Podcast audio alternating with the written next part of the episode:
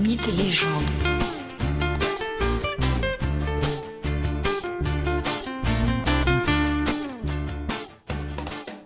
Bonjour à tous et bienvenue dans ce nouvel épisode de Mythes et légendes.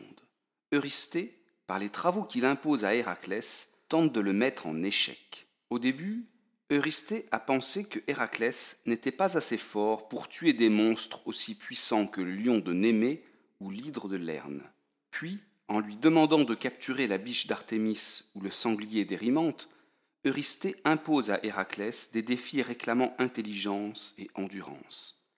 Mais là encore, le héros parvient à réaliser les quêtes. Cette fois-ci, le roi de Mycène exige d'Héraclès que celui-ci fasse fuir non pas un animal, mais des milliers, des milliers d'oiseaux, des volatiles carnivores et terrifiants. Que la force brute suffise au héros pour abattre un monstre passe encore. Mais comment va-t-il faire contre un nombre gigantesque de créatures? Eurysthée tient peut-être là le moyen d'humilier Héraclès, de le mettre en échec.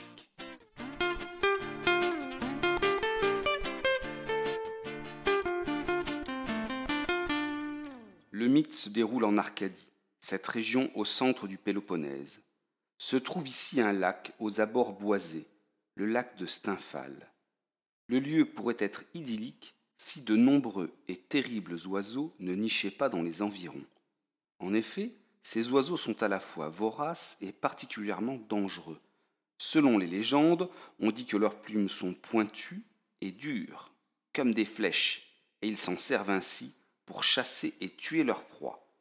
On dit aussi que leurs becs et leurs griffes seraient d'airain, de métal. Héraclès a donc pour travail de débarrasser le lac et ses environs de ces oiseaux. Enfin, il se dit aussi que ces oiseaux si agressifs seraient les fils d'Arès, le dieu de la guerre.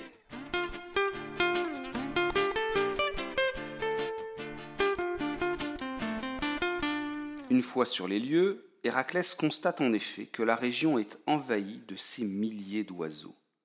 Toujours armé de son arc et de ses puissantes flèches, le héros se met à tuer un à un les volatiles. Il parvient de fait à en abattre un grand nombre, même un très grand nombre.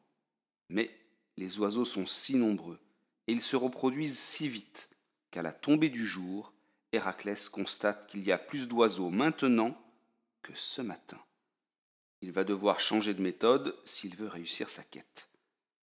Athéna, la déesse de la stratégie, de la sagesse et de la ruse, lui a remis peu de temps auparavant un petit objet qui pourrait être fort utile. Je veux parler de crotal de bronze. Un crotal est un instrument de musique, une petite percussion métallique en forme de disque bombé en son centre. Son son particulier est audible à bonne distance.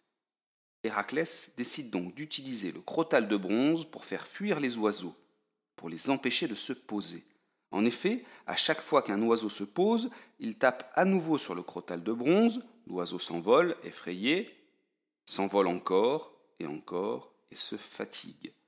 Bientôt, les oiseaux tombent épuisés dans le lac de Stymphale. Héraclès a donc réussi à tuer ou à faire fuir les oiseaux du lac, tous les oiseaux, autrement qu'en utilisant la force brute.